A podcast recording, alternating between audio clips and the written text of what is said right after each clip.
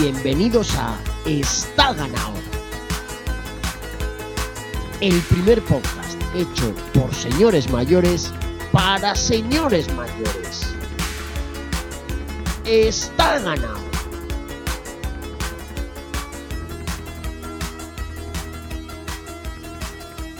Pues muy buenas tardes, queridos Isidrers. Otra semana más. Seguimos por aquí porque ya me canso de decirlo, pero es que nos lo decís vosotros día tras día. Es que no solo es que siga estando ganado, es que cada vez está más ganado. Es que cada vez más la actualidad nos llama a nosotros. No es que nosotros vengamos aquí a hablar de tal. No, no. Es que la actualidad deportiva cada vez más hay un hueco en la memoria colectiva para estar ganado vamos a hablar hoy todo el programa de mm, bicicletitas, baloncitos, pero cada vez que vemos una etapa, cada vez que vemos un campeonato de algo, un partido, es que está más ganado que el copón. ¿Cómo no vamos a estar nosotros aquí semana tras semana recordándolo, comentándolo para todos vosotros y disfrutando y dando espectáculo con todo esto? Porque ya sabéis que si algo le gusta a este grupo de señores mayores es juntarse semanalmente para disfrute, placer y prácticamente onanismo de tantos otros señores, señoras y señores mayores que os juntáis delante del transistor de la microonda para escucharnos y darnos cariño. Eh, vamos a empezar el programa y como siempre tengo que abrirme, abrir la microonda y conectar con, con los dos ronceros que me acompañan semanalmente aquí. Eh, me voy, hoy voy a empezar por el norte, me voy al extremo norte de la península. Buenas tardes, noches, querido Benny, ¿cómo estás? Buenas, estamos bien, estamos bien. No estamos confinados, porque hoy tenemos un, hoy tenemos un invitado confinado de cerca de Cobo Calleja. Bueno, un invitado y uno de los presentadores, yo estoy prácticamente confinado. Ah, también, también, también. O sea, yo lo que pasa es que 38 años viviendo confinado, entonces realmente no lo noto demasiado. Has pasado de confinado a confitado. Eh, confitado, menos mal que me han cerrado lo que es la frontera exterior, pero a la churrería, a mi churrería de confianza puedo llegar. Con lo cual, el confite con churros, a mí me la bufa. Eh, déjame antes de, antes de continuar, déjame mandar un abrazo muy fuerte a todos nuestros Isidres palentinos, eh, a toda esa banda de hijos de la gran puta, a los que han confinado os jodéis. ¿eh? Esto yo llevo muchos años pidiendo que se haga, no ya por virus, o sea, por vosotros, ¿no? No os merecéis salir de ese pueblo que tenéis, así que a ver si hay suerte y, tiran las llaves al mar y ya no salís nunca más. Vamos a conectar con el tercer eh, roncero, que está por el sector eh, meseta centro también. Pablo Breis, buenas tardes, noches, ¿cómo estás? Buenas tardes. Yo, bien, quería empezar una propuesta directamente así. O sea, una propuesta. A, jarro, frío, como se diga esto. No sé cómo. Ah, no, a vosotros, a, Perro Sánchez, presidente. Perro Sánchez. Hoy, eh, hace 18 años que debutó Ronaldo Nazario en Real Madrid. Y propongo, mira, luego el 12 de octubre mm, siempre hay polémicas con Colón, con no sé qué, que si fue un genocidio, que si no, cambiemos la fiesta nacional a hoy. 6 de octubre. ¿Qué os parece? ¿Cuántos le metieron a la vez? Dos, creo. a la vez nada más salir. Perro Sánchez. A mí me parece una puta mierda, pero vamos, como casi todo lo que sueles comentar. Entonces, está bien, yo de acuerdo. 18, eh, años, ¿eh? Un, niño que naciera ese día ya, ya puede votar. Podríamos manejar a Sánchez Jara, pero me parece bien Ronaldo Nazario. Yo de Sánchez Jara que de, Ronaldo, pero bueno, si hay que celebrar lo de Ronaldo tampoco me parece mal, ¿no? Sí, ya. Eh, muy bien, pues queridos amiguitos, eh, tenemos, como ya es tradición en, nuestro podcast, tenemos un invitado para completar la mesa de está ganado 1.06, 2.06, ya no sé cuál es este. Demasiados, demasiados llevamos. Eh, pues hoy tenemos un invitado que teníamos muchas ganas de tener por aquí también, que nos hace mucha ilusión y que esperemos que venga a poner un poco de cordura y de normalidad ante, delante de esos tres señores mayores. Javi Puto Candadito, buenas tardes, noches, ¿cómo estás? Buenas, ¿qué tal? Bien, muy, muy agradecido, muy afortunado de estar aquí. Qué bien, además, nuestros Isidres no te pueden ver, pero me veo en la, en la obligación moral comentar que eh, te has puesto ahí outfit adecuado para el podcast, ya que nosotros somos muy de hacer el programa en, en mayots eh, de nuestra época, además de señor mayor, y tú te has venido con un maillot de Motorola, que es, vamos, más mítico no lo hay. Correcto, sí, sí. Noventero a tope, noventero a tope. Estoy viendo a Andrew, Andrew Hampsten, si no recuerdo, qué maravilla. De cuando éramos jóvenes, ¿eh, Beni? Yo ahí todavía Bueno, tenía la vida por delante. yo, yo me, yo me tocaba la colilla. Viendo a mi... Qué bien, No pues. me la tocaban. Me la tocaba yo. Tú ya te la tocabas, pero vamos, con la de Reynolds con, con- y con, la- con el maillot de Seur igual también te la No tocabas. interesa, igual. ¿eh? Qué bien, amiguitos. Pues muy bienvenido, Javi. Qué bien tenerte por aquí. Y nada, si os parece, vamos a, a empezar con el programa. Y como siempre, ya sabéis que está ganado. Empieza mirando al exterior, mirando a la red de redes, a la autopista de la información, a ver qué nos habéis dicho, qué nos habéis insultado, qué nuevos insultos nos habéis dedicado esta semana. Eh, que además ha sido muy intensa porque, como os decía al principio, eh, no es por ponernos medallitas, pero estamos creando una corriente de opinión. Como dicen los politólogos, estamos creando agenda. La actualidad ya habla de está ganado, ¿no? Ya los ciclistas se dedican no a, a ganar a perder, no, no, a hacer estas, está ganados continuamente. Y esto para nosotros está muy bien, pero me da la sensación eh, de que a lo mejor para algún miembro de nuestro equipo no tanto. Vamos a conectar con ellos directamente porque son nuestros especialistas. Content Manager, me han dicho desde la semana pasada, he firmado yo un contrato privado con ellos, que a partir de ahora sí que ya, visto el volumen de trabajo, hay que considerarles Content Manager. Eh, pero para nosotros, evidentemente, van a seguir siendo Los becarios. los becarios, pues claro, hasta que se mueran. Es que lo pondrá en su tarjeta de visita, que queda muy chulo, pero siguen siendo nuestros queridísimos becarios. Eh, Pablo, ¿qué tal están? ¿Has hablado con ellos? Eh, sí, he hablado hace un rato, bueno, he hablado con, con el que está en España. Es que no, no sé cómo se llaman. El, eh, el que está en España está cabreado porque el que está en Italia está, o sea, está infiltrado en el Giro, pero también está disfrutando de... Déjame, déjame contárselo por si algún Isidrer despistado no nos, lo, no nos lee en Twitter. Hemos pegado un melocotonazo. Hemos conseguido infiltrar a uno de los becarios, le hemos mandado, le hemos comprado un billete en Ryanair y le hemos conseguido infiltrar en el Giro de Italia, no solo en el Giro, sino en el 8 de Movistar. O sea, uno de los ciclistas que está corriendo con Movistar no es ciclista, es el becario. Bueno, uno. A mí, vamos a ver. Los otros siete, aunque os cueste creerlo, sí son ciclistas. Son nombres random. Han tirado ahí los dados y han salido esos nombres. Tienen licencia al menos de ciclista. Ah, bueno. Y el octavo es uno de los becarios que le hemos mandado eso del piso de Aluche, le hemos mandado para allá en Ryanair y que ha tenido problemas.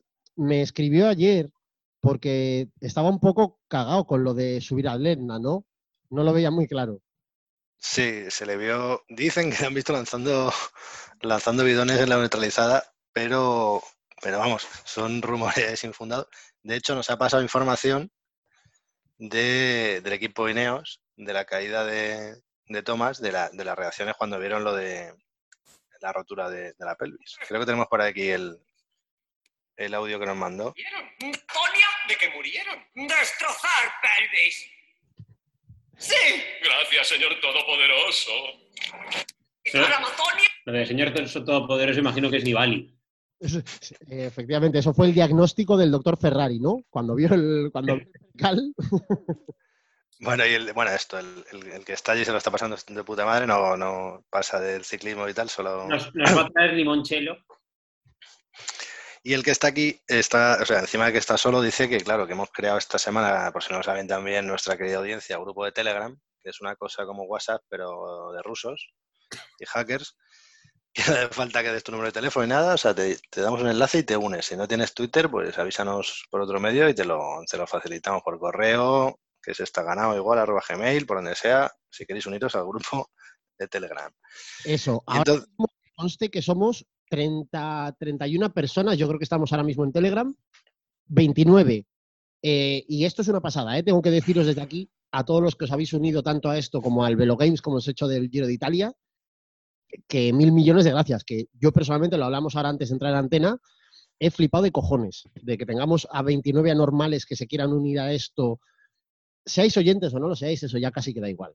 Pero eh, el rollo de tener este, este grupito, eh, comentar la actualidad del Giro, las etapas, reírnos y tal, es, es la hostia.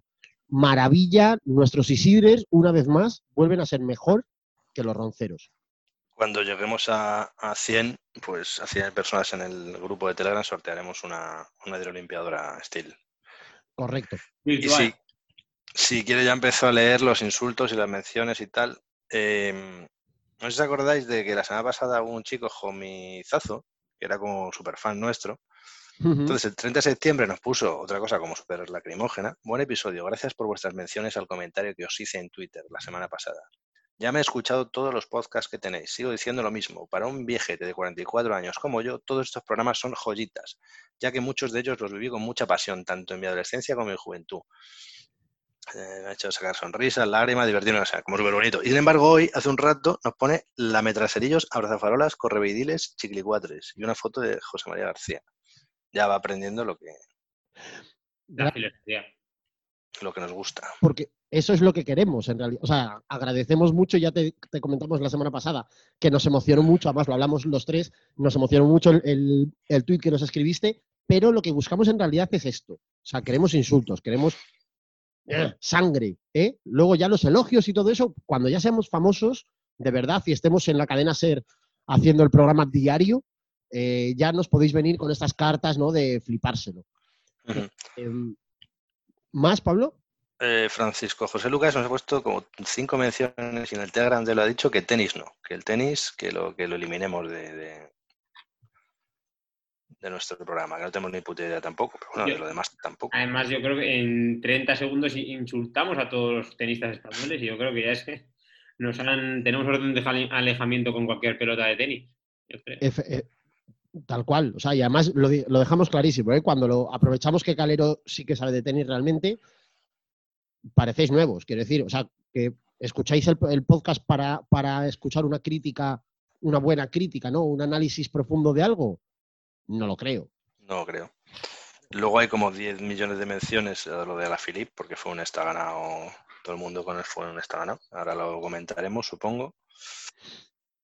Luego hay otros 100.000 menciones del Velo Games, que vamos a nombrar solo la que va primero, que es Foliforadas, Quiz Este. Es el que va el primero. No estoy de acuerdo. No estoy de acuerdo con esa lectura. Creo que en realidad deberíamos nombrar solo a los tres últimos, Los tres últimos, pues también lo nombramos. Para un día que no voy último. que es donde está de verdad. Festín O, que es Cecilio, Pienso Sunzué, el hermano de Vincenzo Nibali, y es Phantom Porti Reynolds, Sergio Phantom, que fue nuestro invitado el día que hablamos de, de Don Isidro. Correcto, correcto. Sergio, Sergio está ahí pugnando por la por, el- por ser el coche escoba, pero que conste que yo tengo mucha esperanza puesta en el hermano de Nibali. No porque sea yo, o sea, yo se lo he hecho a él, maneja bien con la maquinita, pero eh, he puesto toda la carne en el asador. Creo que tiene varios británicos en su en su 8, cosa que a Benny le hace muy feliz. Aquí otro de Francisco José Lucas, solo a los trasnochados se les ocurre meter tenis en el podcast. Siguen insistiendo. Yo siempre digo, por cierto, Francisco José Lucas, pero mm, es una J, no sé, que será José. Héctor y tal dice, después del show de la Felipe en Lieja, surge la duda. ¿Cuál sería el equivalente de Benny en la Laurel? Ya le he dicho que en la Laurel eh, no hay, todavía no se ha empezado. Tenemos una foto robada de, del conductor del programa con, con un mito del fútbol, por cierto. Correcto, Sí. Que correcto. puede salir a la luz en cualquier momento. Anefano nos dice Azcurri cor- corrocac. No, no, los insultos en otro idioma no. No sé, es que se lo inventa el idioma. No Dice sé. que, que- dice que hay una academia de ese idioma, pero no sé. Es un idioma inventado. De todas formas, la semana que viene viene Anefano, si quiere, ¿eh? Hablarnos de la Real y de chicos guapos. Juan de la Vila nos dice que ojalá Manolo Sáenz insultándonos en japonés. Chorbo nos dice fanculo, estroncho, polentoni, fascisti, que es fascista en italiano. Y poco más, bueno, mucho más, pero que tampoco vamos a estar toda la noche leyendo cosas. Y el becario pues esto, he hecho un resumen. Bueno, pero bien, pero un resumen bastante extenso, eh, sobre todo que recoge un poco lo que es el sentir popular, ¿no?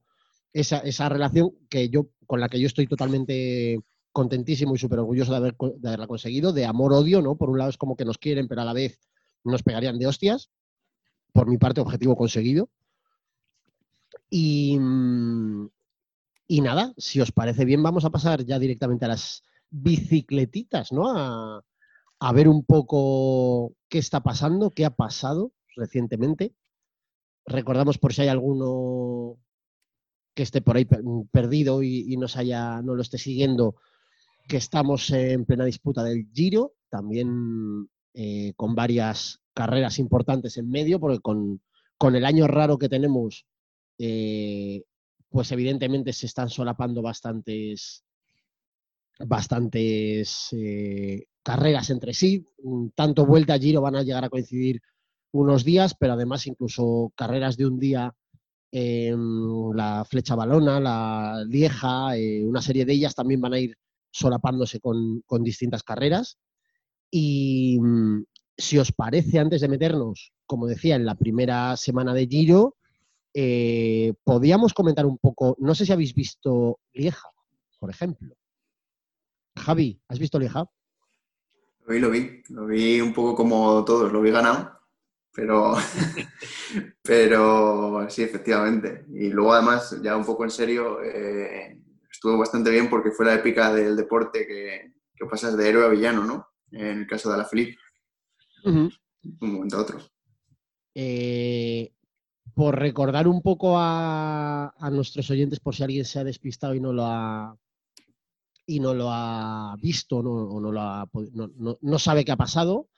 eh, bueno, resumiendo muy mucho, muy mucho, ahora lo desgranaremos, pero lo que ha hecho que todos, que muchos de nuestros Isidres y mucha gente nos haya, eh, nos haya escrito y, se haya acordado de nosotros es que eh, la Lieja terminaba con un grupito de cuatro, cinco, ¿no? Que llegaron al sprint.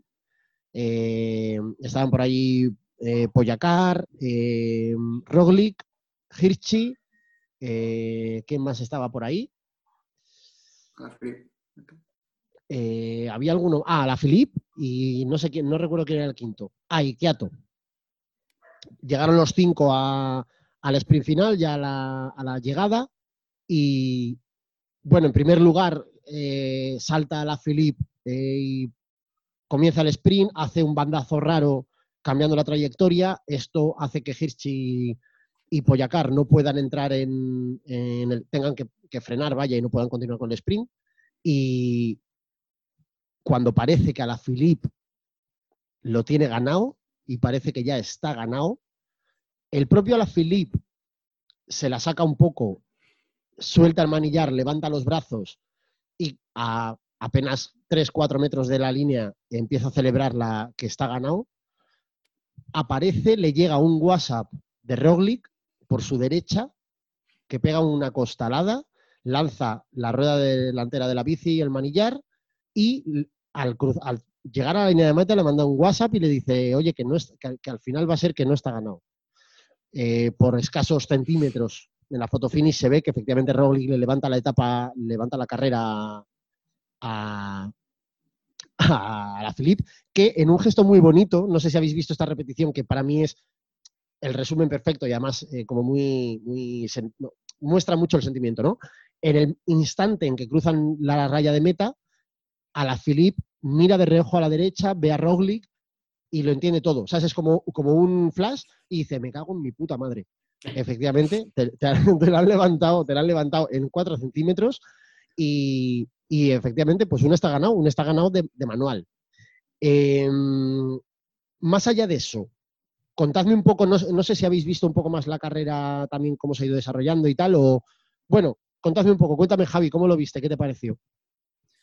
Bueno, pues eh, así un poco más lo más llamativo, aunque estábamos alternando entre, entre Giro y la, y la Lieja, pero quizá un poco lo más llamativo que nos interesaba también a los que somos más aficionados a las grandes vueltas fue primero ver cómo se quedó Froome. No sabemos si yo quiero, si, si me pongo muy, muy optimista, quizá tiene que ver con que forma parte de su preparación, pero francamente creo que, que no podía más y, y, vamos, a estas alturas ya que se quedase en la Tirreno, bueno, pero si ya se quedaba en esta, eh, no queda mucho tiempo para la vuelta, así que no sabemos si le vamos a ver en condiciones.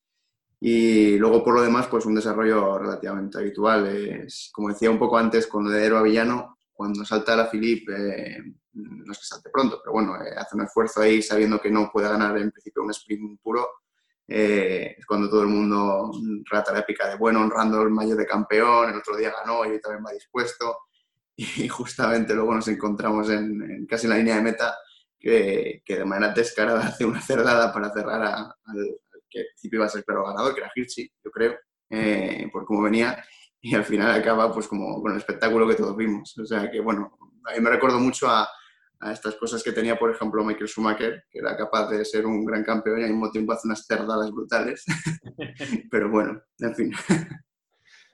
Efectivamente, como decías, eh, el desarrollo de la, de la, carrera, bueno, hubo varios saltos, varias, varios rollos, pero efectivamente llegaron como todo el, todo el grupo, todos los gordos, eh, llegaron justo, juntos, vamos, hasta, hasta Gaucho Fosson. Llamo desde aquí a nuestro querido oyente eh, Gabacho, por si no hubiera pronunciado bien algo, para que lo comente. Eh, la última cota, uno a 15 kilómetros de meta, más o menos. Eh, y es en ese punto donde a la Philippe eh, pega un tirón, rompe un poco ese, ese, grupo y se van, se van con el Hirschi, Kiato, Roglic y, y Pogachar. Eh, estoy bastante de acuerdo con lo que decías del sprint y tal y cual, pero también quería, quería abriros y ahora nos comentará Benny cómo lo vio él, pero junto con Hirschi, que efectivamente sí que tenía pinta de, de ser el que más entero llegaba. Eh, supongo que también es un tema de carácter, pero me, llama la atención o el gesto que hace. Hirschi es un tío como súper noble y súper bueno, y de hecho, a raíz de lo de Alaphilippe, dijo que bueno, pues que ya otro día será otra cosa, que es una pena y tal, pero como sin cabrearse. Pero Pogachar, por ejemplo, Poyacar, que es mucho más calentito, en el propio sprint, en el momento que el otro le, le, cierra y le corta el tal, hace un gesto, ¿sabes? Como de vete a tomar por el culo. Eh, me da la sensación de que Poyacar también venía mmm, con, un, con un arreón en las piernas. No sé si suficiente como para, para haber hecho frente a Hirschi, pero bueno, yo creo que eran los dos que venían como un poco más, un poquito más frescos. Eh, ¿Cómo lo visteis vosotros, Ben y Pablo? Pablo primero, venga. Venga. Bueno, pues lo que habéis dicho, que, el, que nos hemos quedado, bueno, lo que decía yo antes, que nos quedamos con lo de levantar los brazos y tal, que es para reírse de lo tonto que eres, pero que lo peor es el, el bandazo se queda, que yo creo que hace dos, ¿no? Hace uno al principio del último kilómetro y luego este final, que le ha jodido una clásica súper importante a Hirschi o a Poyacar. Uh -huh. No sé, es lo que dices tú, que son muy tranquilitos, pero es para bajarse y, y decirle cuatro cosas, ¿no? Beni. Yo eh, me sorprendió en la Asphalt Conch a 19 meta, se puso a tirar molén y, y, no lo vi nada claro que estuviera tirando, bueno, estaba tirando para Roglic, pero no vi nada claro el movimiento porque se quedó un poco a mitad camino, porque sí que hizo bien endureciendo, pero luego Roglic no apareció. Sí que es verdad que como se endureció un poco, no pasa como en el Mundial, que se pudo ir a la Philip completamente solo, sino que los demás tenían gas para cogerle. Y, y yo pensaba que acababa en ANS, así que yo pensaba que se iban a jugar en, en, un muro al final y que los dos eslovenos eh, iban a jugar todavía la subida final, pero claro, no había subida, no sprint, entonces no sé a qué jugaron los dos eslovenos porque eran los dos más lentos. Eh, yo, aparte del todo, le está ganado, ¿eh? yo creo que los dos eslovenos, pese a ser de equipos diferentes, tenían que haber jugado como italianos y, y darse con los otros dos, porque los otros dos eran los que se iban a jugar la carrera. Es que luego pasó lo que pasó y, y, tal, pero, pero yo creo que los dos eslovenos tenían que haber hablado y jugar contra los otros dos, porque iban al matadero. Iban al matadero. Sí, claro, Roble queda más lento. Bueno, luego ganó, claro, pero. Y Poyacar pues no, es, no es lento, ¿eh? lo que pasa es que los otros dos son más rápidos. Los otros dos son más rápidos, obviamente. Eh, iban al matadero, en mi, en mi opinión, ¿eh? iban al matadero. Pero claro, eh, luego pasa esto y es que una clásica con seis horas y media de carrera, pues nunca sabes lo que, lo que puede pasar, ¿eh? Pero, joder. Eh, yo hubiera hablado. Se llevan bien, además. Yo hubiera hablado, oye, ¿cómo lo jugamos? Digo yo, ¿eh? Pero bueno, eso ya. Vale, y por, aunque, aunque sea lo menos. No, no lo menos importante, iba a decir, pero bueno, aunque no, no sea el, el- asunto principal del, de, de esta carrera, pero sí que me gustaría proponeros a ver qué os parece a vosotros, como veis, el tema de los sprints, que hemos tenido esta temporada, estos últimos meses, hemos tenido varios eh, en los que ha habido mucha polémica, eh, en todos ellos por gestos feos de alguien, algunos de los cuales han terminado en caídas tremendas, y la gran mayoría no, pero sí en perjuicio de alguien. Desde hace unos meses se habla bastante y se lee, ¿no? Lees en Twitter a la gente que, que nos gusta el ciclismo y que lo seguimos y tal. Parece, yo por lo que leo a mucha gente, yo no soy experto ni mucho menos en normativa, pero por lo que leo a mucha gente debe estar bastante claro a nivel normativo qué lo que es ilegal. Y estos cambios de trazada y esto, estos sacar el codo, meter la cabeza en el papel debe ser absolutamente ilegal, pero parece que ahí también hay como una cierta pereza por parte de, no sé si de la UCI o de las autoridades a sancionar, ¿no? Porque de hecho el otro día, eh, en algunas ocasiones hay quejas de, de un equipo y a raíz de esa queja es cuando la autoridad toma la decisión de sancionar o no. Em, en Lieja no hubo queja de ningún equipo, sino que los comisarios entraron ellos a sancionarlo.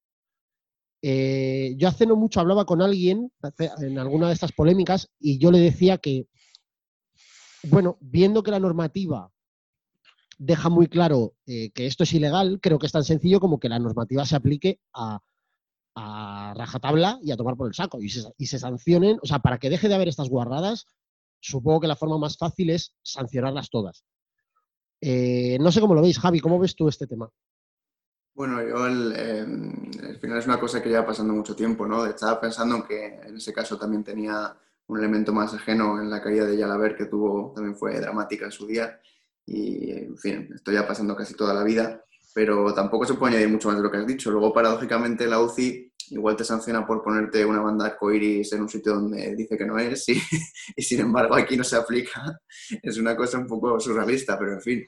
Eh, también entiendo quizá que un deportista, y eso todos cualquier persona que hacemos deporte, aunque sea a un nivel muy amateur, muy aficionado, no es lo mismo la cabeza que tienes cuando estás en tu casa frío que la que estás en pleno sprint.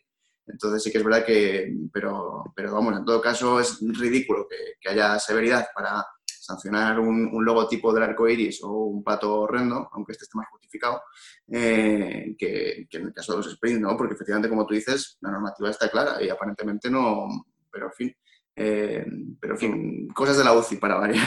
O sea, Luego que... en el Tour sancionaron a Sagan por uno, una cosa que no fue para tanto, ¿no? Bueno, sí, un cabeceo, ¿no? Metió el codo. A ver, yo es que creo que lo que comentaba un poco al principio, yo creo que estas cosas, y Benny seguro que nos lo puede contar mejor que él, habiendo competido y tal, seguro que lo conocen más desde él. En monte. A ver, yo he competido en carretera tres o cuatro, yo en monte, ¿eh? pero bueno, es que es algo que, en, que en monte, en monte es, es diferente porque, porque se lucha la, bueno, carretera también, se lucha posición todo el rato, pero es que en monte eh, la salida es, o sea, te pisan encima, si hace falta. Eh. Bueno, eh, a ver, yo creo que sí que hay una tendencia a, a más violencia en los, violencia, entre comillas, eh, en los sprint. A ver, sí que como hablaba, como ha hecho Javi de lo de Yalaber y tal, pero lo de Yalaber es un, es, es un lance, está el policía ahí, se empujan, tal cual. A ver, en casos normales no hubiera pasado nada, nada más allá de la caída. Eh, pero que es que yo creo que más o menos desde Masiwen, hablando de hace 20 años o así, eh, con la llegada de los velocistas eh, anglosajones y tal, son todo guarradas, son todo guarradas. Eh, o sea, estás viendo un spin porque sabes que igual se caen. o sea, es una cosa de... A ver, siempre ha sido así, pero yo creo que ahora se ha acentuado y el AUCI debe poner más, más, más control. Yo creo, ¿eh? Igual es que... ¿no? Luego igual me escucho cuando edites y... Bueno, edites, cuando lo subas y estoy en pureta ya. esta camiseta, es un puto pureta. Pero bueno, es mi opinión, ¿eh? Pero hay más severidad también, o sea, pensando este año en Polonia, pensando en el Giro, pensando. Creo que hay muchas acciones que probablemente se están dejando pasar también con un poco con la. No la excusa, pero bueno, metiéndolas como que es una- un lance de la competición. Eh, y yo estoy de acuerdo en que los lances de la. O sea, que la competición tiene que tener lances. Pero cuando la seguridad física de los corredores. Porque a mí al final lo, que me preocupa es lo de Polonia, ¿eh? O sea, quiero decir, yo que ayer Hirschi no, no, no llegue, o sea, no pueda sprintar o tal, me parece una putada. eh, pero bueno, dentro de lo malo, me parece que es bastante leve. Lo que me preocupa, me, pa- me parece peligrosísimo es lo de Polonia. O Sagan metiendo la cabeza en un sprint, que, que mandas al tronco fuera y el tronco acaba en las caravanas.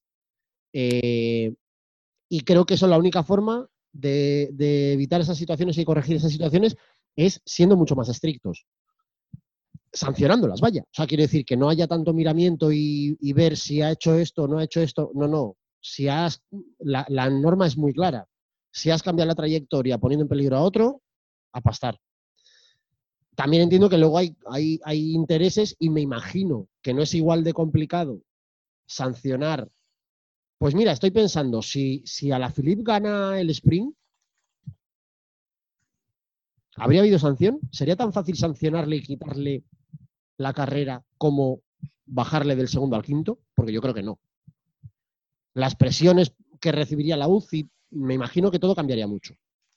También le gusta mucho sancionar de cara a la galería a corredores importantes, ¿no? Es de cara a total. Eso, es- eso es verdad. Porque ya te digo que lo de Sagan, que es verdad que, por ejemplo, hace dos o tres años que le expulsaron del Tour sí que lo iba a justificar, pero es que este año iban todos encerrados, sacó un poco el brazo, pero esquivando un palo selfie, dijo. Y, eh, a lo mejor también hay que mirar eso, ¿eh? que en la, que en la llegada no haya un tío con un palo selfie metiéndolo en, en la trayectoria de los ciclistas. ¿eh? Eso por supuesto, eso por supuesto, y que no haya motos, que no haya policías y que no haya el puto Cristo que tan habitualmente hay, porque eso sí que es de puta coña. O sea, que el otro día se cuele un perro en el Giro de Italia, ¿no? Y que, que el pelotón se abra en dos. O sea, que parecía que yo Moisés abriendo el puto mar. Pues no, era un puto chucho dando un paseo. Claro, y, y los coches que se. No recuerdo si fue en el Tour o donde, que un coche de un particular se metió en mitad del pelotón. Sí. Tour. seguridad necesitan una vuelta y necesitan más, más que las hagan cumplir de forma más estricta. Y entre otras, pues a lo mejor a Sagan le han sancionado. También, hombre, Sagan es un bala. O sea, quiere decir, a Sagan supongo que todo lo que le sancionen va a ser poco. Porque perrería Sagan mm, todas las que quieras y más. Pero, pero no sé, me, preocupa, vamos, me parece peligroso eso, ¿sabes? Que una. Bueno, pues que parece que el tío de Polonia, no recuerdo cómo se llamaba, pues parece que ha salido adelante. Pero una de esas te llevas a un tronco. ¿Sabes? Quiere decir, te quedas, te quedas ahí tieso. Entonces, eso es lo que me parece que hay que, que, hay que reflexionar y darle una, y darle una vuelta. Eh, por no irnos mucho de las bicicletas, pero retomar un poco también el resto de actualidad, eh, hablaba Javi de Froome, que quiso, pero le costó un poco. Y nos vamos a la otra competición que tenemos ahora mismo en, en disputa, que es el Giro. Liza, eh, en Liza, en Liza. sí. Romper pelvis. Eh, nos vamos para allá. Hubo bastante polémica a principios de este año cuando Ineos Grenadiers anunció el reparto de, caballos para las carreras. Eh, cuando Froome y Thomas desaparecieron del Tour, algunos dijimos, ojo, que como el chiquitín, como el morenito no tire bien, igual nos acordamos de ellos. Eh, bueno, pues ahí pasó lo que pasó y ya en el Tour se llevaron una. Comenzó el Giro, eh, al que fueron con Thomas de jefe de filas, junto con el nuevo ciclista favorito de Beni. Que ahora cada vez que el campeón del mundo de contrarreloj gana una contrarreloj, puede poner su tuit más favorito del mundo, que es gana, gana. Te has ganado. Lo ha ganado, gana. Eh, bueno, pues Hay gente que me odia en Twitter que pone está ganado, chaval. Es, es- con cualquier cosa, ¿eh? Yo, es, que, es que es increíble. O sea, yo- no- a ver, vamos a ser modestos, pero yo creo que la mejor performance twittera de Twitter España en general fue la mía. en 2017, siendo modesto. Estoy de acuerdo, estoy de acuerdo. La máquina de humo eh, brilló, vamos, a todo. Gente que ni conocía poniéndose el avatar de Pinocho. Tengo que decir, tengo que decir, Benny, que, que de aquella te retiraste temporalmente Sí, sí, Y- sí. Me y, fui. y hu- y hubo alguien que hizo un change.org para que volvieras animando a Mikel Landa. Tuve que volver para la vuelta. Y luego le mandé a que me chupara la polla a ciclismo de 2005. Saludos. Y luego, luego vino la segunda época dorada de los memes del Paint. sí, a ver, es verdad. Correcto. Eh, bueno, lo que os comentaba, Giro. Ineos va con Tomás, de gran líder. Eh, estamos eh, sexta etapa, debemos ir, quinta etapa. Y resulta que hace un par de días, en la etapa de.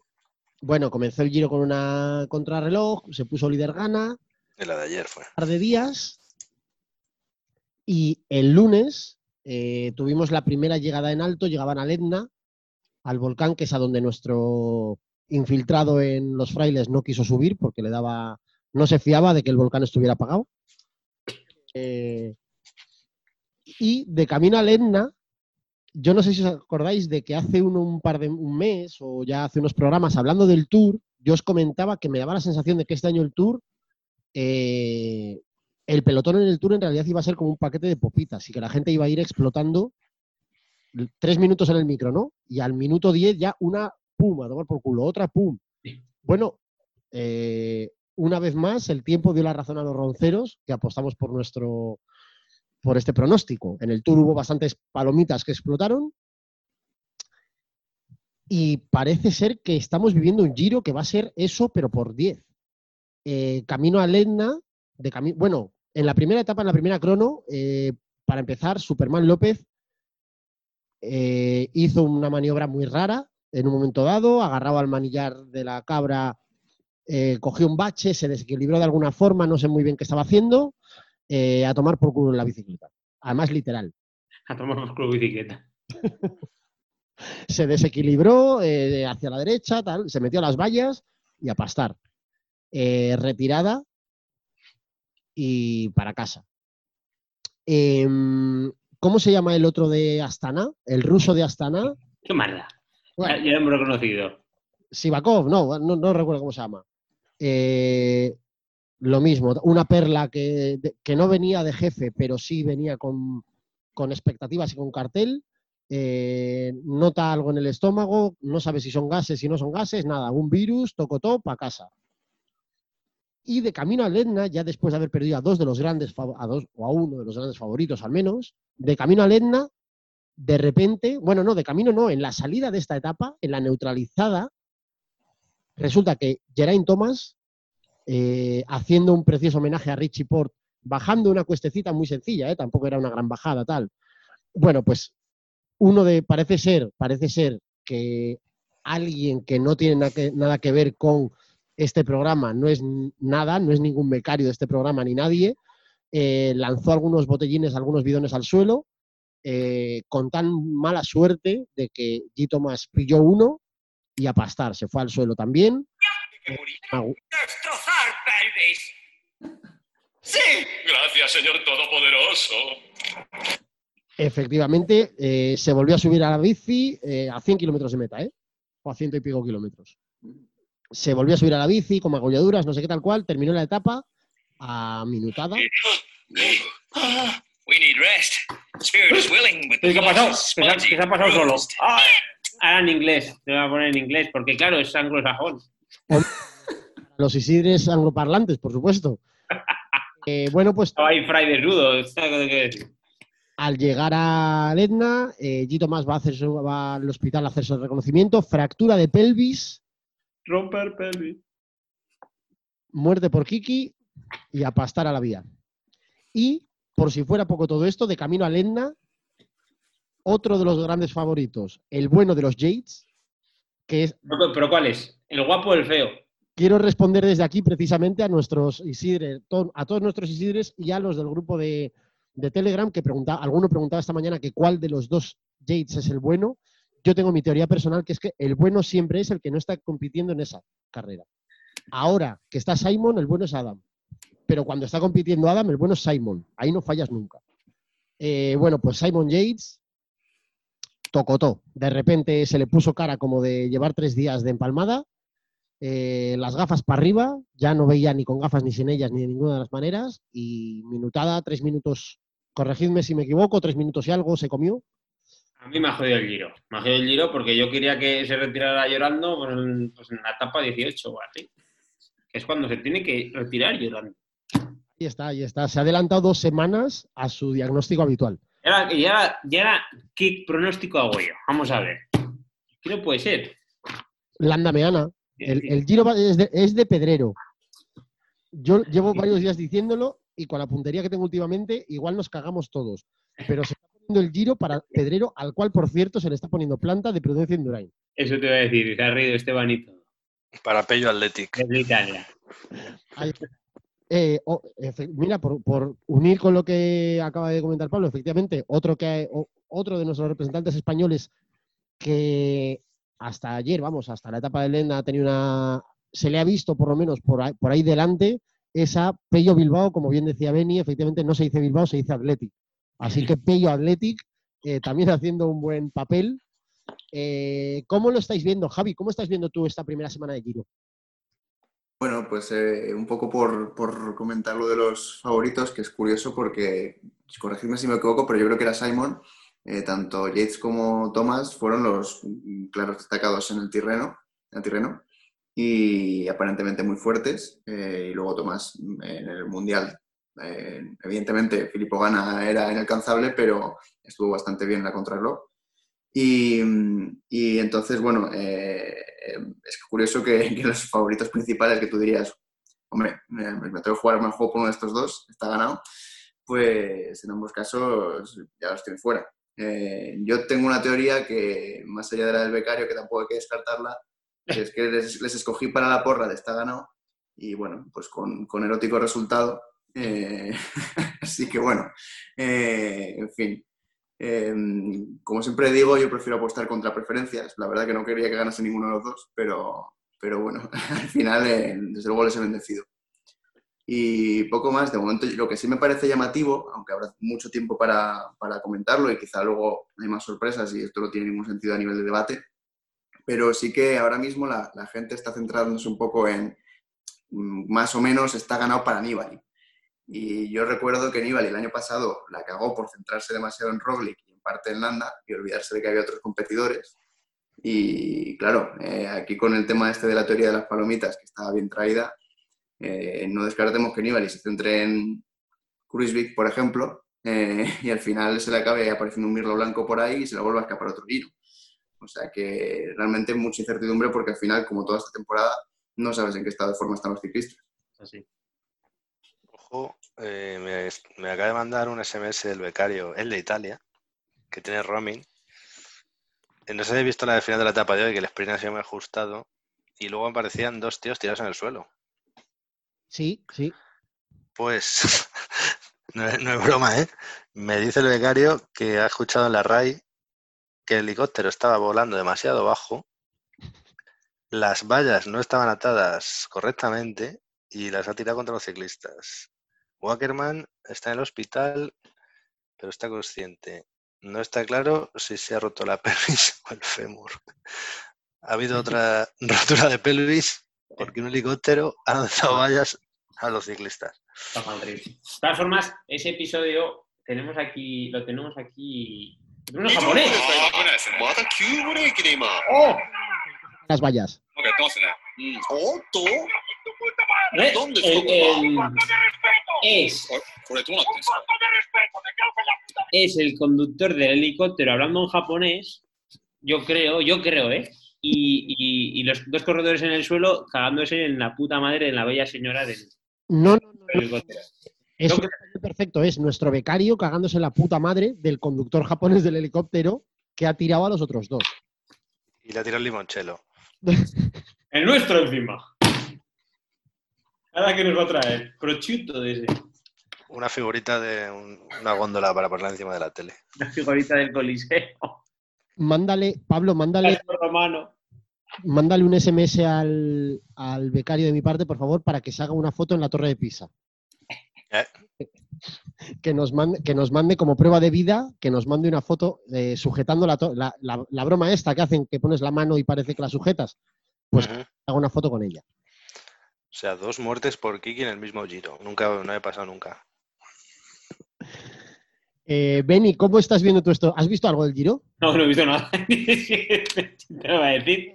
Pues ¿sabes lo que pasa? Que ayer, eh, justo cuando iba a dar palenda, llegaban. Porque he vuelto otra vez a, a salir con la bici al mediodía y, y no me está dando tiempo, está acabando pronto. Pero no he visto nada. O sea, no sé ni quién ha ganado cada etapa. ¿Quién ha ganado? Entonces, mejor. No, en este programa no se estila decir quién gana. Ah, bueno, es verdad. No importe. A no ser que sea gana. Entonces, me interesa más aún tu opinión, Benny. Eh, Nibali, no pregunto, afirmo que tiene ya más años que dos bosques y tres playas. Eh, ¿Puede estar para un calentón? A ver, yo creo, yo creo que es el máximo favorito, no por eh, no porque está de forma, sino porque es italiano. Esto es a ver algún italiano. Porque corre con su hermano. O- eso es. Es que no sé si me estás hablando de. ¿De qué nivel me estás hablando? De Antonio, de Antonio Nibali. ah, sí, pues entonces eh, es de su hermano. es de su hermano. Y, y bueno, y, y Sagan, además, por ejemplo, o sea, ahora que estamos hablando todo un poco, eh, Sagan ha vuelto a, ser segundo, ¿no? En una etapa, quiero decir, si es que es toda la vida misma, ¿no? Perro, perro Sagan. Ha He vuelto- visto un tuit que había quedado 50 veces segundo en, entre Giro, Tour y Vuelta, en 50 etapas segundo. 50 veces segundo. También ha ganado unas cuantas, ¿eh? Pero Si no, no, pero 50 veces segundo. Ahí lo tienes. tan contento. A ver, yo tengo muchas ganas eh, de que pase esta semana y lleguemos a las últimas 10 etapas. Quiero ver cómo, cómo se llega, a la- a- especialmente a la última semana, eh, en la que hay varias llegadas muy en alto, eh, ya en torno al 20 de octubre, del 20 en adelante. A ver si nieva un poco.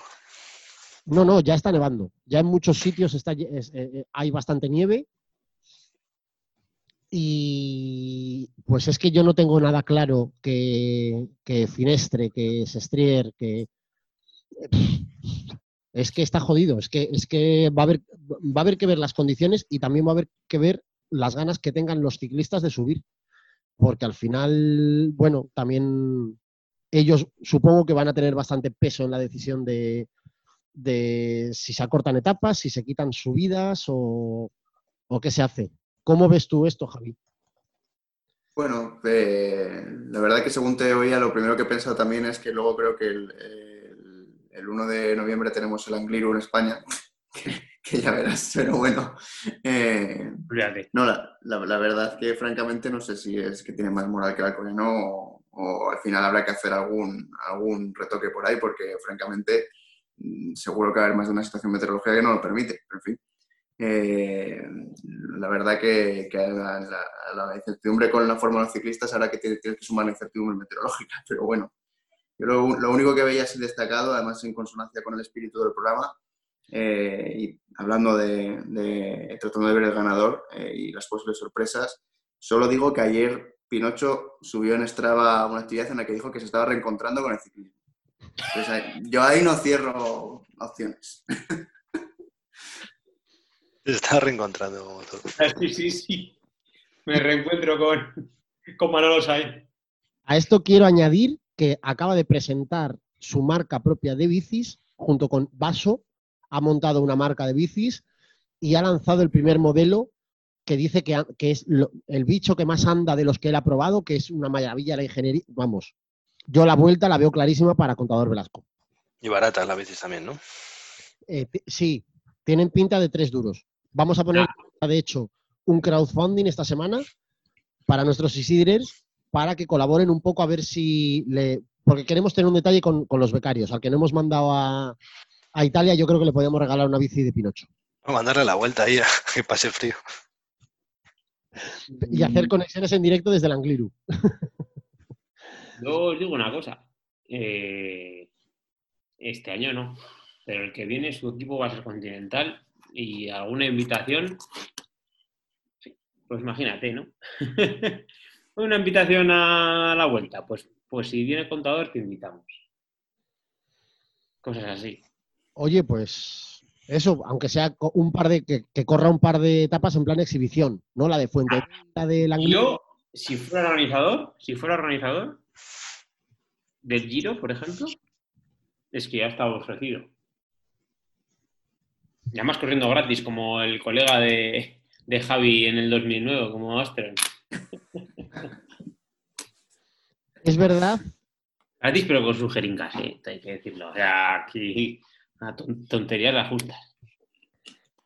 es verdad, casi se nos pasa y esto no, no puede suceder, porque hoy tenemos aquí a un invitado que es uno de, de los más firmes fans de, de Armstrong, eh, me atrevería a decir que prácticamente del mundo. Igual quitando al propio Armstrong, no hay tampoco nadie más así fan que tú.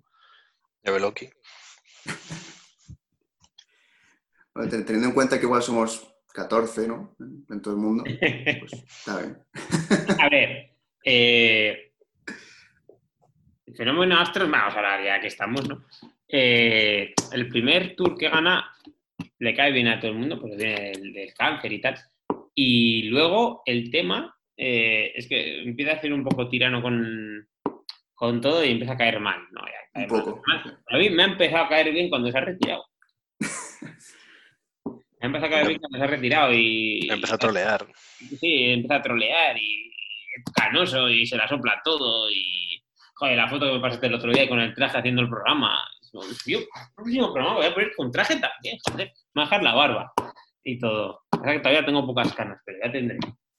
De hecho, su retirada se convirtió en un auténtico troll y yo tengo por ahí guardadas un par de capturas de tweets porque últimamente le tengo más perdido, pero ha tenido una época que ha sido una gloria de Twitter eh, siguiendo la actualidad ciclista.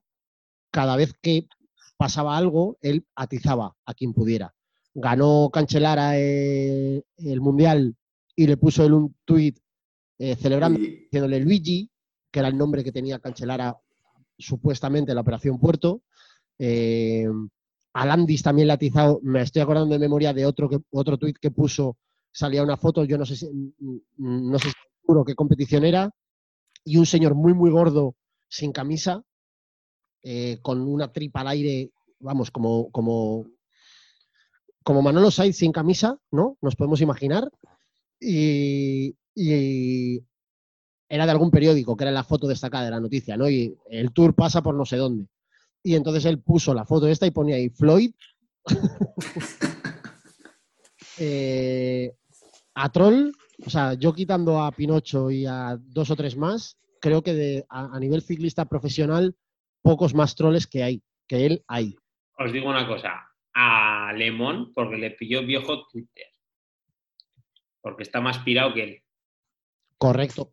Aquí otro día que traigamos a, a Chon y a, a Chon, bueno, tiene, tiene fotos con los ojos desorbitados y todo, pero el día que traigamos a Chon y a, y a Chorbo que nos cuenten, nos cuenten cómo estaba de la cabeza azul el Lemón, que no tiene nada que ver con su estilo de correr tampoco, ¿eh? Porque, pero de la cabeza está fatal, como una mierda.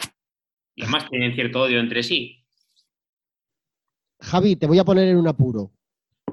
Eh, hoy me adelanto a Pablo y te voy a dar la oportunidad de que hagas un alegato pro Armstrong en un par de minutos, pero además te la voy a poner eh, votando pero mal, con, con voto incómodo. ¿Por qué, Como le gustaba la Munitis. ¿Por qué Armstrong y no Ulrich? ¿Eh? Bueno, yo creo que de, de hecho ah, eh, me parece evidente que, que el mejor ciclista de esa época en cuanto a cualidades era Ulrich. Para mí me lo parece claramente.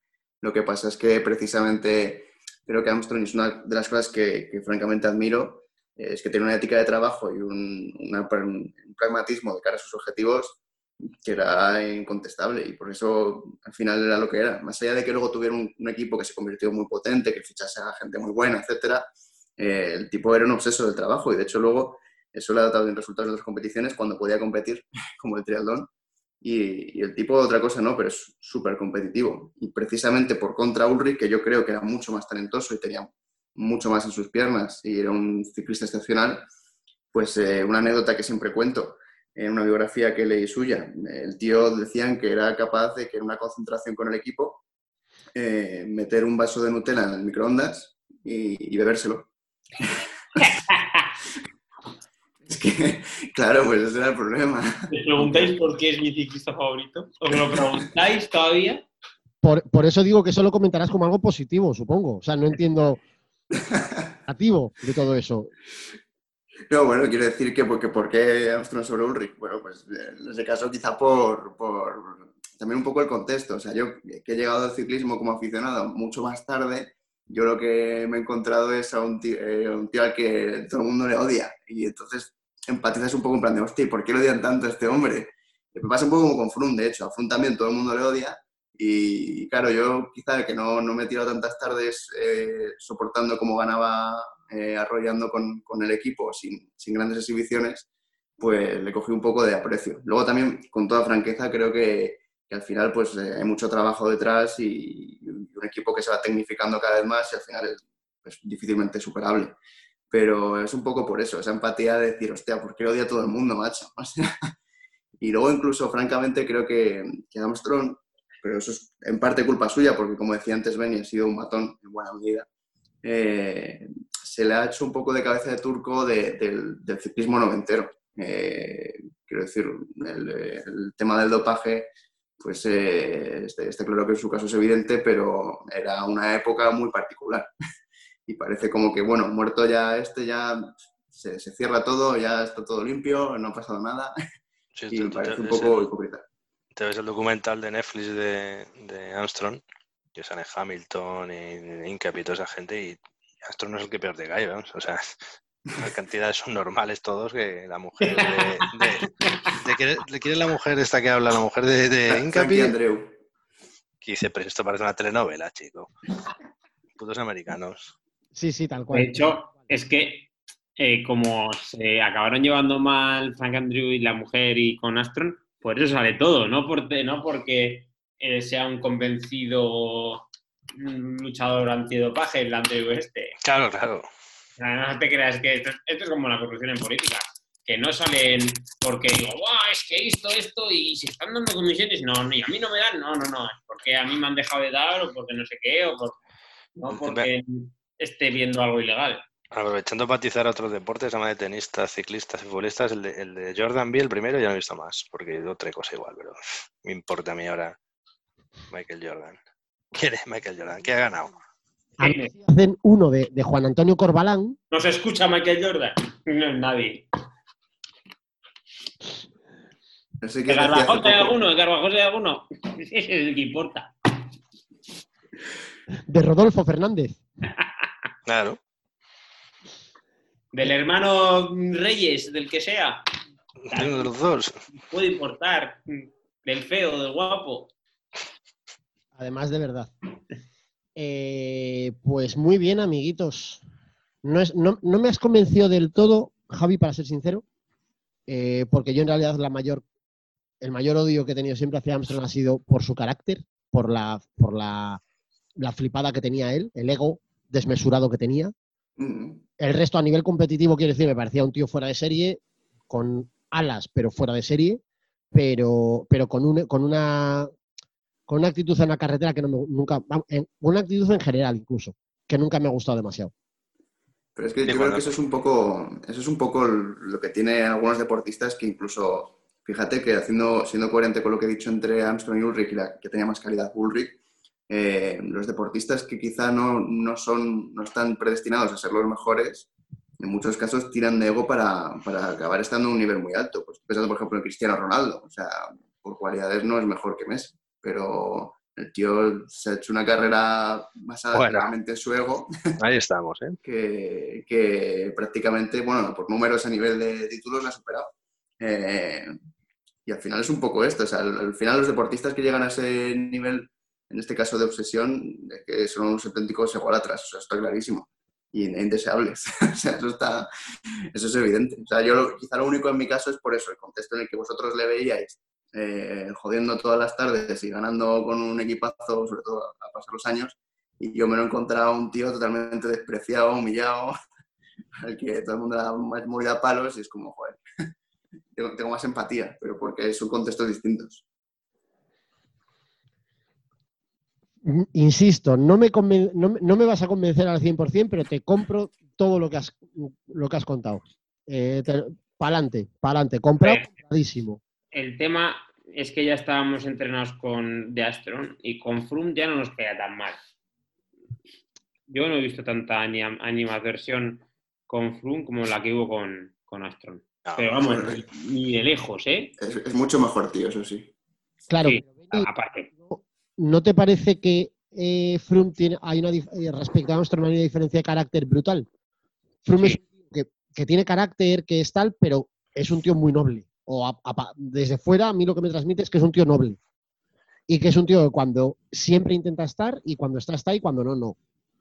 Eh, pero es un tío al que se le han visto detalles con sus compañeros de equipo, con rivales, que dices, hostia, este tronco es un competidor nato, pero con un fondo de nobleza. Armstrong era una rata. O sea, Armstrong, eh, eh, lo que decía Javi, era un competidor nato y no tenía más, más cosas en su cabeza, más límites que competir y machacar. Y cuando no lo hacía, lo hacía con ese tonito, ¿no? Con, dejando caer que había dejado ganar a fulanito o que al- a lo mejor no le había interesado luchar por eso, como siempre un poco desmereciendo, ¿no? O dejando claro que cuando él quería, ganaba. Y si no ganaba era porque ¿A quién le va a caer mal un keniata albino? Pues nadie. Ahí está. Un casi negro, un casi negro, es que te tiene que caer bien. Qué bien, pues amiguitos, eh, no sé si queréis añadir algo más, pero si no, eh, creo que podríamos ir dando por concluido un poco la parte de las bicicletitas, que hoy ha sido bastante amplia porque teníamos mucho tema que tocar. Y con la misma cambiamos el camino y nos vamos a los baloncitos baloncitos eh, a los que hoy no sé si queréis comentar algo de la actualidad, pero si no, lo que teníamos planeado de menú era eh, meternos en el coche este que va al pasado eh, y rebobinar 13 añitos para plantarnos en el año 2007, en, septiembre, diría yo, de 2007, eh, porque va a empezar la Liga de Fútbol de España, en la que parece que Madrid-Barça vuelven a ser como los máximos favoritos, el Madrid de Capelo, pero nunca se sabe. Contadme, Pablo, cuéntame que, cómo estaba la movida ahí. Eh, pues lo que has dicho tú, Madrid Capelo, Barcelona Reykar. Y también llegó conoció en esa última jornada de Sevilla. De que no sé quién es el entrenador, ni nadie lo sabe. tanto que sueño su boca. ¿Quién era el entrenador? No lo sabemos, ¿no? Bueno. Eh. Juan de Ramos. Ah, Juan de, bien.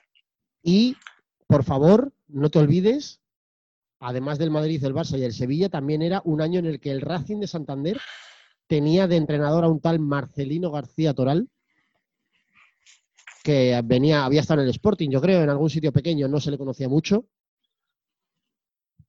Y que, bueno, que a lo mejor también iba a dar alguna alegría a, a mi pueblo. Pero bueno, por centrar un poco el tiro, entre los grandes, ¿cómo fue el año? Pues hay un vídeo, bueno, habrá varios. Hay un vídeo en YouTube que resume la temporada del Madrid, que es una, montaña rusa de emociones, ¿eh? O sea, ganaba, le gana el Barça, luego pierde en casa con el Getafe, luego gana tres partidos seguidos, luego... Y así estuvieron todo el año. Van Nistelrooy echándose a meter goles. Eh, fichajes en invierno, Marcelo, Gago y Higuaín. El bueno parecía Gago, luego resulta que no. Y el Barça empezando, empezando Messi, que le marca su primer hat-trick al Madrid.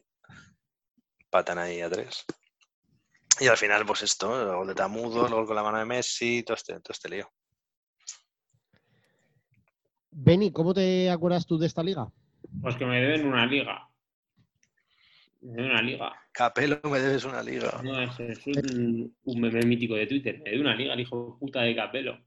Me cago en diez, estaba ganadísima esa liga. O sea, la liga cuando llegan al Camp Nou y a falta de cinco jornadas así y empatan a tres, y creo que fue el hat de Messi, ¿no? Ujú.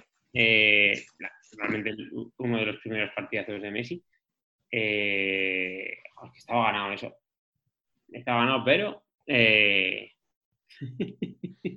Qué guarrada, chico. Que empezabas, empezabas los partidos en Madrid siempre perdiendo y los remontabas. Los hijos putas de ellos. Me cago en ni. Hasta el último. Puto Raúl y puto Van Nistelrooy. Menudo temporada me dieron. Bueno, y Beckham, que le apartó Capello en diciembre o enero, no sé por qué, porque se iba a jugar a Estados Unidos y luego volvió y, y también se hinchó a poner centros ahí. Tenemos que hablar, tenemos que hablar de, de los, de los, los saltos que vinieron con el Mojigate. O cómo se llama Mojigate, o cómo se llama Moji, ¿no? El de la Juventus, que vino en Zambrota al Barça, Emerson al Madrid, la de mujer de Zambrota, que eso sí, el mejor fichaje que hubo en la Liga Española. Emerson Diarra, vaya centro del campo ahí. Guti, buena temporada también. Veo, echando un ojo, los fichajes más caros de, de aquella temporada fueron Robben, 36 kilos del Madrid. No, pero No, eso es al- año siguiente. Al año siguiente. Joder, alguna vez hacer Bueno, la primera, lo prometo. y está muy bien que el último partido el Madrid también lo empieza perdiendo con el Mallorca y se lesionaba el Nistelrooy, para más tal. Metió Reyes. Y el que sí, Reyes que hizo una buena temporada, metió dos goles. Luego fichó por el Atleti. Está, pues veo que. mm, de hecho, mira, lo que os comentaba antes del Racing, efectivamente me, me había saltado yo de temporada. En esta temporada, Marcelino no estaba en el Sporting, sino en el Recre de Huelva. Ya apuntaba maneras. Se llevó el trofeo Miguel Muñoz a mejor entrenador. Aunque parezca mentira, esta temporada Ronaldinho todavía estaba en el Barcelona. Y don Pedro Munitis fue el tercer máximo asistente de la liga jugando en el Betis. El mejor equipo, el segundo mejor equipo de Sevilla. ¿Cuál es el Uno primero? campeón de Europa, además. Em, bueno, pues contadme algo más de este año. Que Hemos preguntado en el Telegram para que nos digan cosillas. Y bueno, es que no hemos hablado de la penúltima jornada de este, de este- de- es que se le está ganado por excelencia. Cuando ocurre a la vez el tamudazo y el empate del Madrid en la Romareda. Empataron los tres, el Madrid, el Barça y el Sevilla. Sí, sí, sí. Y entonces, pues cuando ya acaba el partido, no se le ocurre otra cosa al señor Ramón Calderón que hacer un, una ronda de, celebración por la Romareda, saludando a la afición del Madrid como si hubieran ganado la liga. Estaban empatados a puntos con el Barça. O sea que es que con el gol lo habrás ganado, pero, De hecho, como ha dicho Brace, empieza perdiendo el, último partido de, de Liga al Madrid en el Bernabéu. Que iba a ganar, pero lo empieza perdiendo. Y el Barça le, le mete un saco de goles al Nastic, me. Madre mía, haciendo repaso de cifras y de diferentes clasificaciones de este año, claro, veo que ya estaba en el Racing en aquel momento. Perdonadme que, sea, que, que hable tanto del Racing, pero es lo que más me recuerda al momento concreto. Tenía Revilla ya bigote. Nicola Zigic ya estaba por allí, el, uno de los integrantes y fundador del dúo Sacapuntos. Ya estaba por ahí. En el Recre estaba Sinama Pongol, mitiquísimo delantero. ¡No! Si no me pongo, por favor. Sinama Pongol. Guita, que al año siguiente sería Pichichi, estaba ya en el Getafe metiendo bastantes golitos. Fernando Bayano estaba en el Celta, efectivamente. Messi en el Barça quería, pero le costaba. Qué mítico año. Voy a ver una de las cosas, una de las, de las clasificaciones que más me gusta a mí de, esta, de estas ligas viejunas, sobre todo, que es El Guruceta. el Guruceta. Efectivamente, ¿cómo me El Guruceta de esta temporada se la llevó Alberto Undiano Mayenko, que es un talismán. O sea, cuando yo tenga un hijo, a mi primer hijo le voy a llamar Undiano Mayenko de nombre. Undiano Mayenko Varillas.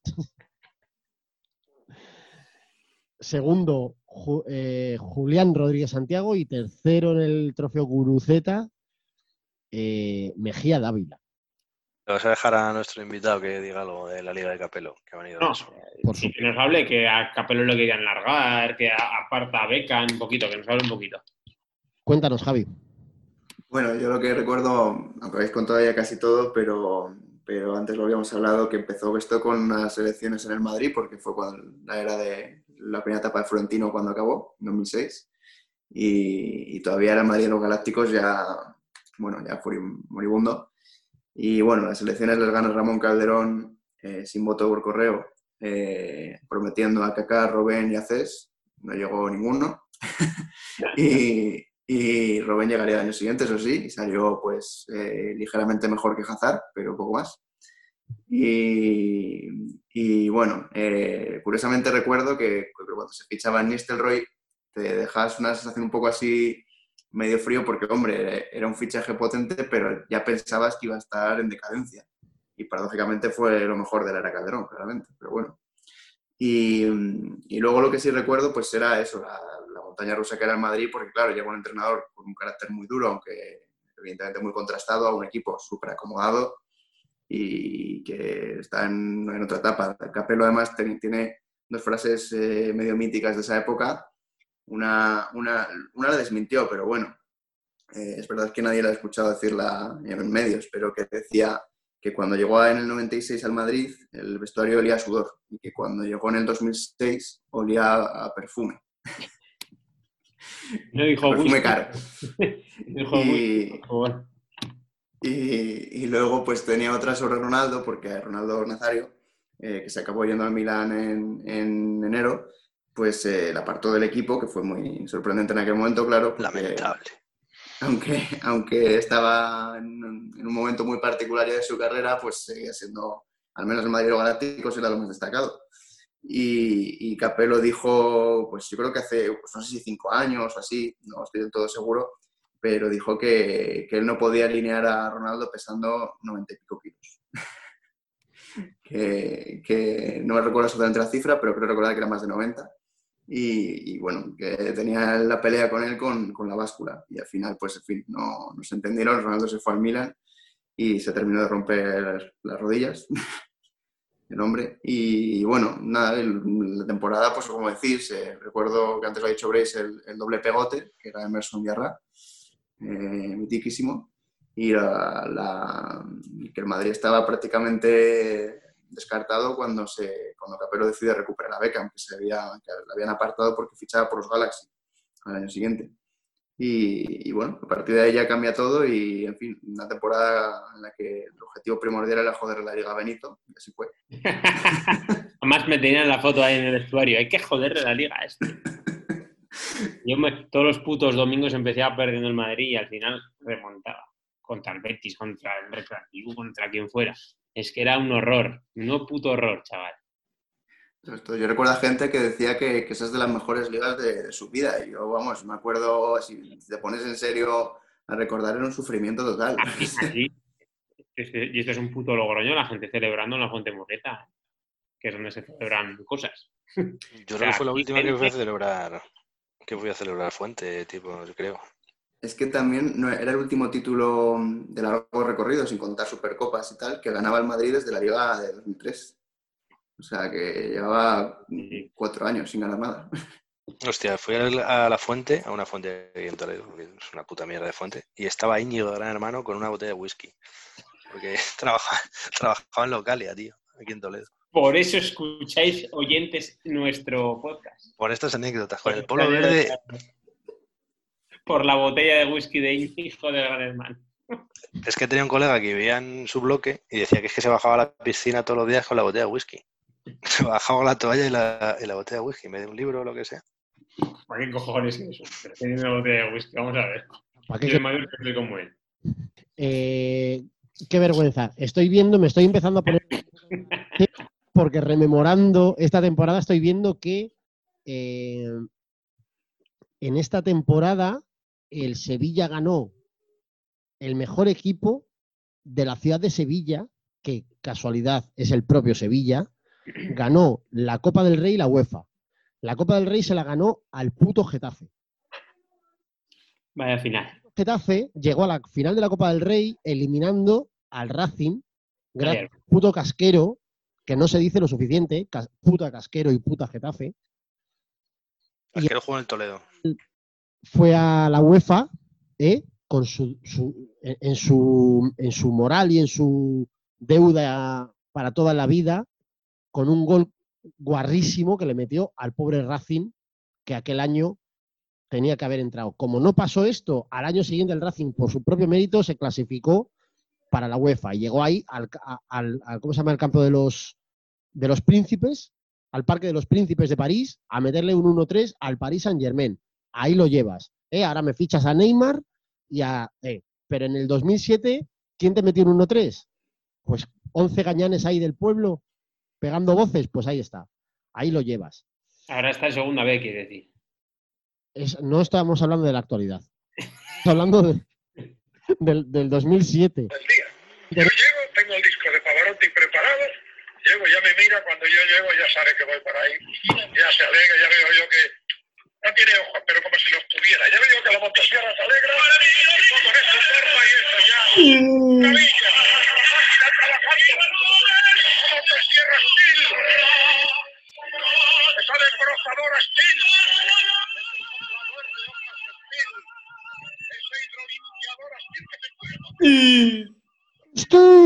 Un fragmento del último episodio de la primera temporada que, que se perdió, como los discos duros del A- Además de verdad, además de verdad, qué, qué pena. Eh, voy, vamos a terminar, si os parece, no sé si, si queréis añadir alguna cosa más. eh, Hay preguntitas. sí, pero antes de las preguntitas, espero, espero no, no chafar ninguna de ellas, pero voy a dar una ¿puedo dar una serie de estadísticas de este año, Pablo? Sí, la preguntita de hoy es una, es, es una cosa nueva. Como no me gusta ya nada, cada semana intento innovar. Ya estu- hoy es muy corto, muy conciso. O sea, Así me gusta. Pues voy a dar los premios Don Balón de la temporada 2006-2007. Balón. poca broma. Mejor equipo, no lo voy a decir yo, lo va a decir Beni. ¿Quién era el mejor equipo de, la, de toda la liga de toda España? De toda España, el mejor equipo. El mejor equipo Sevilla, ¿no? Puesto, Vamos a ver, ni se duda. esa duda que has tenido. Sevilla Fútbol Club. Mejor jugador, Santi Cazorla del Recre. Mejor jugador español, Santi Cazorla del Recre. Mejor jugador extranjero, un tal Lionel Messi. Mejor pasador, Beckham. Mejor veterano, este le va a gustar a Pablo, Roberto Abondancieri. Buah, el pato. Más años que tres playas y dos bosques. Mm, Jugador revelación, revelación, Alexis Ruano, otro que está ya en el geriátrico. ¿Ese quién es? El ciclista del Etna.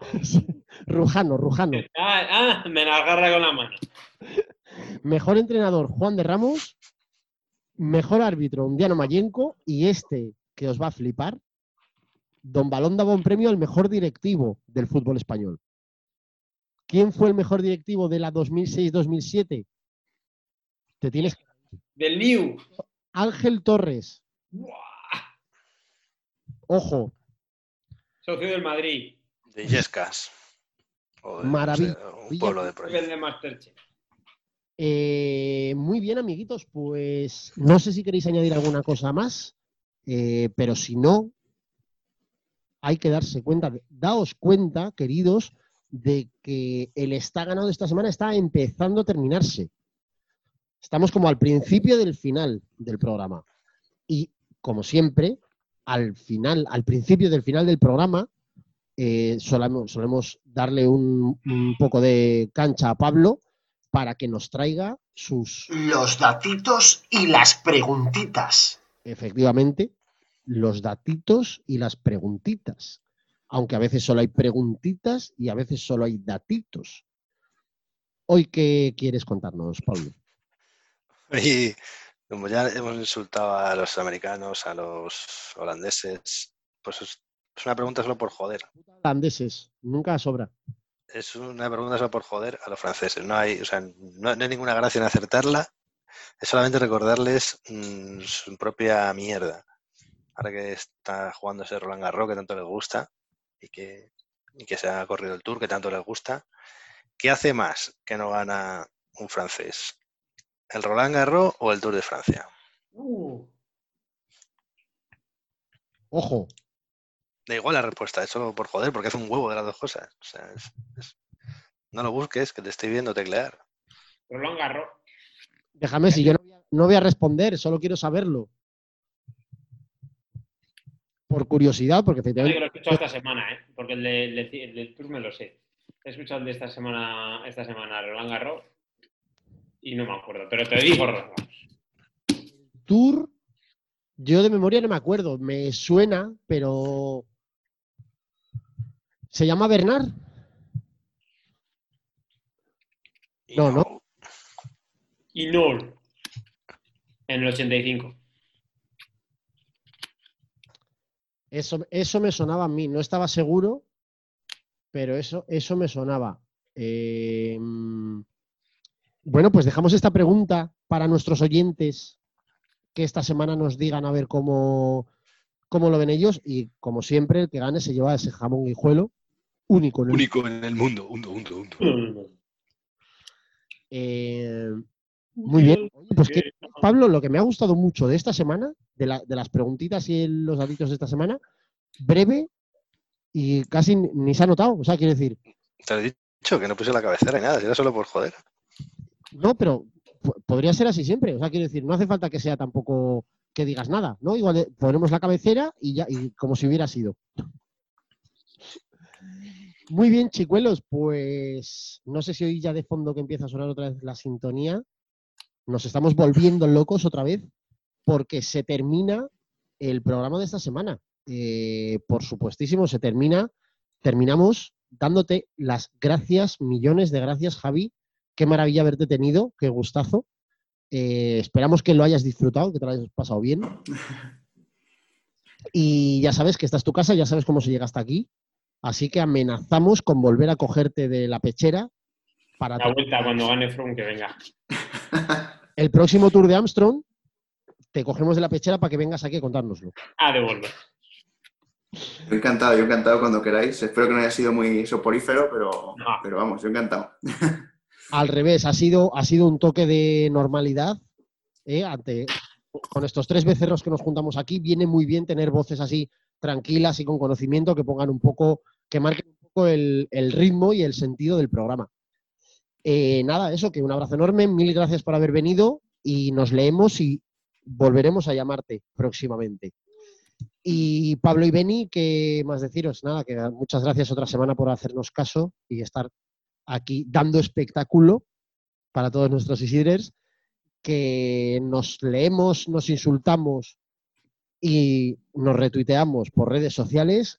Eh, antes de despedirnos, recordar a todos nuestros Isidres, si alguien quiere unirse ya al, al Velo Games, no, haremos otro Velo Games para la vuelta, del que os avisaremos por si os queréis unir. Si alguien quiere entrar en el grupo de Telegram, que es totalmente anónimo y que estamos ahí diciendo ton- tontadas básicamente y riéndonos, Todavía nadie me mandó una fotopolla. o en el perfil Oh, Para, a ver, hay que. La intimidad de la gente la cuida mucho, entonces igual se piensan que se van a unir y le van a salir 25.000 capullos de pollas por ahí. Y no, todavía no, de momento solo lo has mandado tú. solo yo. Pero a- también a toda mi lista, los 200 que tengo por ahí. Es decir, mujeres, hombres, padres, madres, hermanos, primos. Eh, perfecto, pues eso, que si alguien quiere unirse o a través del perfil, en el perfil de Twitter lo tenemos, tenemos puesto el link, sino que nos escriba a cualquiera de los tres o al perfil del programa y, y os facilitamos el link para que os unáis sin ningún tipo de problema. Al revés, nosotros encantadísimos. Nada, hermanos, que muchas gracias por otra semana de espectáculo. Eh, nos leemos por redes sociales, nos insultamos, nos decimos lo que sea. Nos volvemos a escuchar aquí la semana que viene. Adiós. Adiós.